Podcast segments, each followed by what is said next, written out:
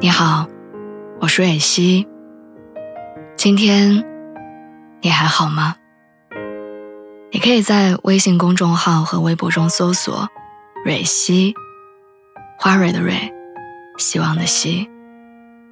每天晚上，我都会用一段声音陪你入睡。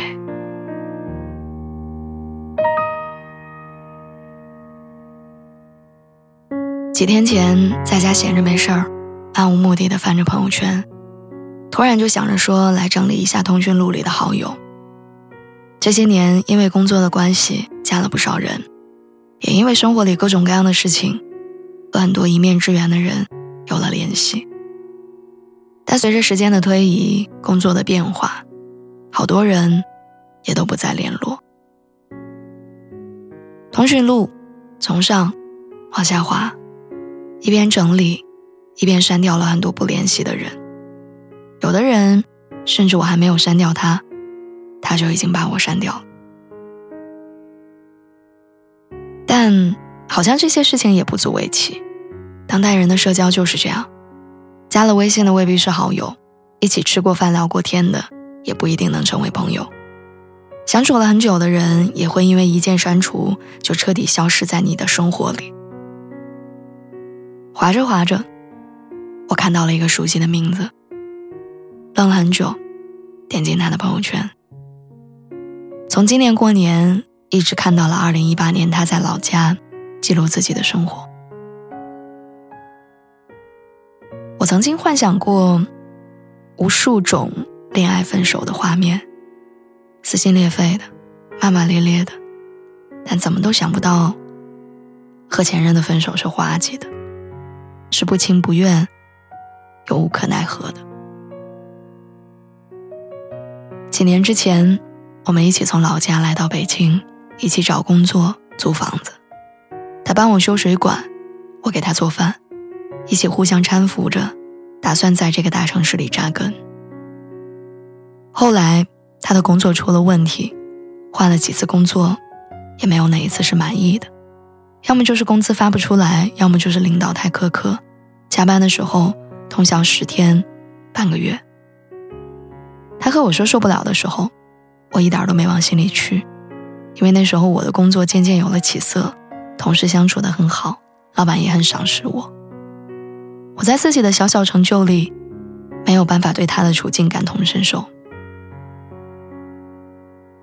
他离开的时候，只给我发了一条微信：“房租交到了下个季度，我走了。”那一刻，我才知道，他之前说的话不是抱怨和吐槽，是真的承受不住。也知道他试探的问我有没有考虑过回老家的时候，不是玩笑，而是真心。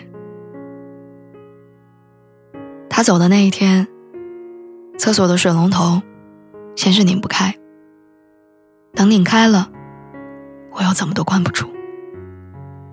在等物业师傅来的路上，我像是落汤鸡，在厕所拿着水盆不停的舀着水倒进马桶里，却怎么也舀不完。我不知道，是着急我的屋子被淹了，还是难过曾经给过我温暖和保护的人再也不回来了。那天，眼泪一直流。那之后，我酝酿了很久也没有发出信息。明明知道他在这里不快乐，还让他回来太自私，也知道让我放弃这里的一切跟他回去我不甘心。于是我们谁也没有多说。他有他的柴米油盐，我要我的诗和远方。所以我们的感情是在什么时候结束的？是在他离开的时候，还是在被水淹掉屋子的那个晚上？或者是我知道，我不能挽留他，也不能跟他走的时候？其实都不是。在那天之后，生活归于平静，我照常上班下班。听闻他回了老家，安排了一份还不错的工作。我不知道他有没有忘了，我从来没有忘记他。在我和同事吃饭喝醉酒的时候，在我加班熬夜做完一个新计划的时候，在我生病卧床，等待外卖送到的时候，我一遍一遍的翻着他的朋友圈，想念他。如果还在的话。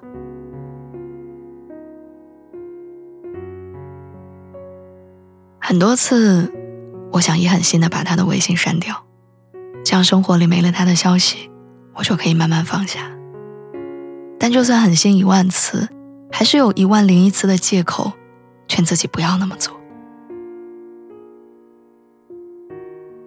我们之间从来没有联系，但我也一直没有删掉他的微信，因为只要他还在我的微信里，我就可以骗自己说。这个人还在我的生活里面。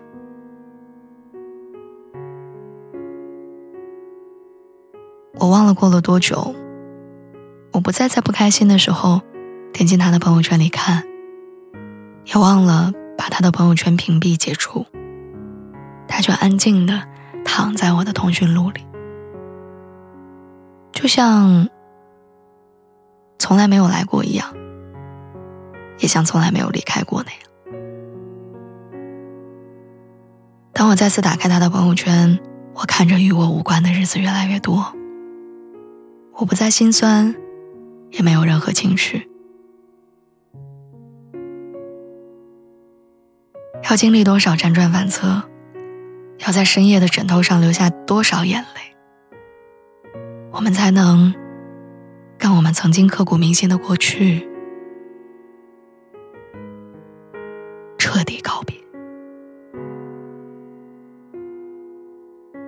当我们爱一个人的时候，哪怕这个人不爱我们，哪怕这个人离开，我们也不愿意承认，不舍得扔掉跟他有关的旧物，不舍得删掉和他的最后一次记录。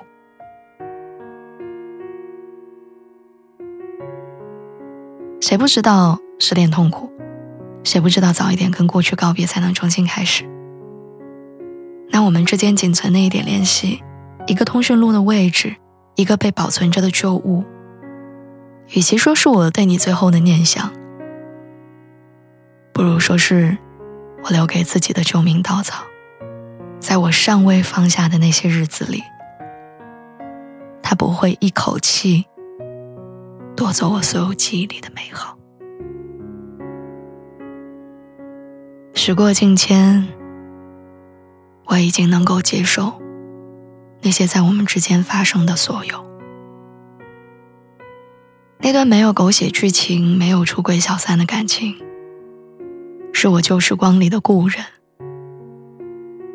我们不再有交集，但也不会是擦肩而过的路人。往后的日子，不用让你走了，你不用走，我也能做到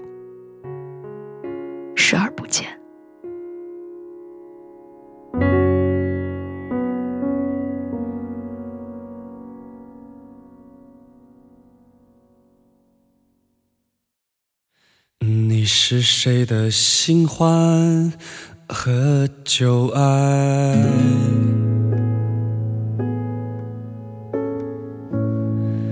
当你行走在黑夜里，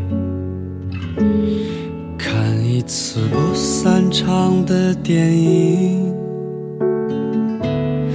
等一个等不来的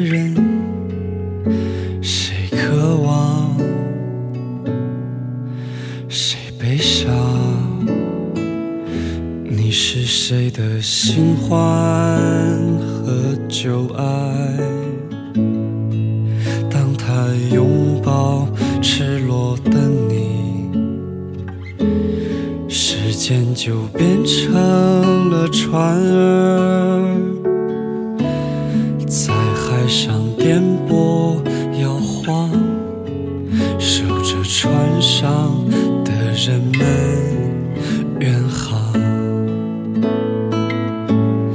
一直到你独。自醒来，发疯一样的寻找，在黄昏时转身离开，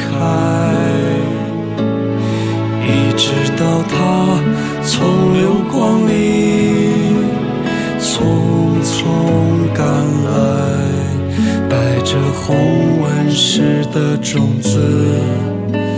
撕开黑夜的防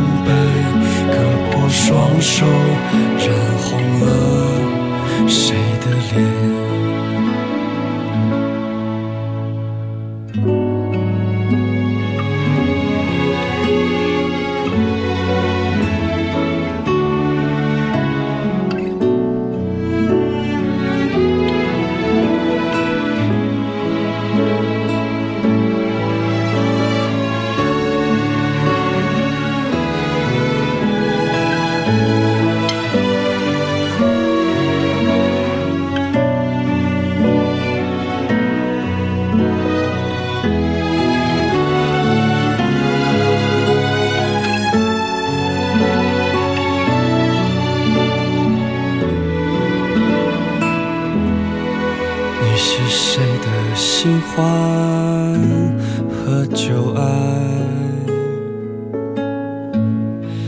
当他拍掉你身上的雨，把你的眼泪装进酒杯，当做他唯一的依靠，然后成为你伟大的长，一直到你独自醒来，发疯一样的寻找，没有答案。你在黄昏时转身离开，一直到他从流光里匆匆，着红纹石的种子，撕开黑夜的防备，割破双手，染红了你的脸。你是谁的新欢和旧爱？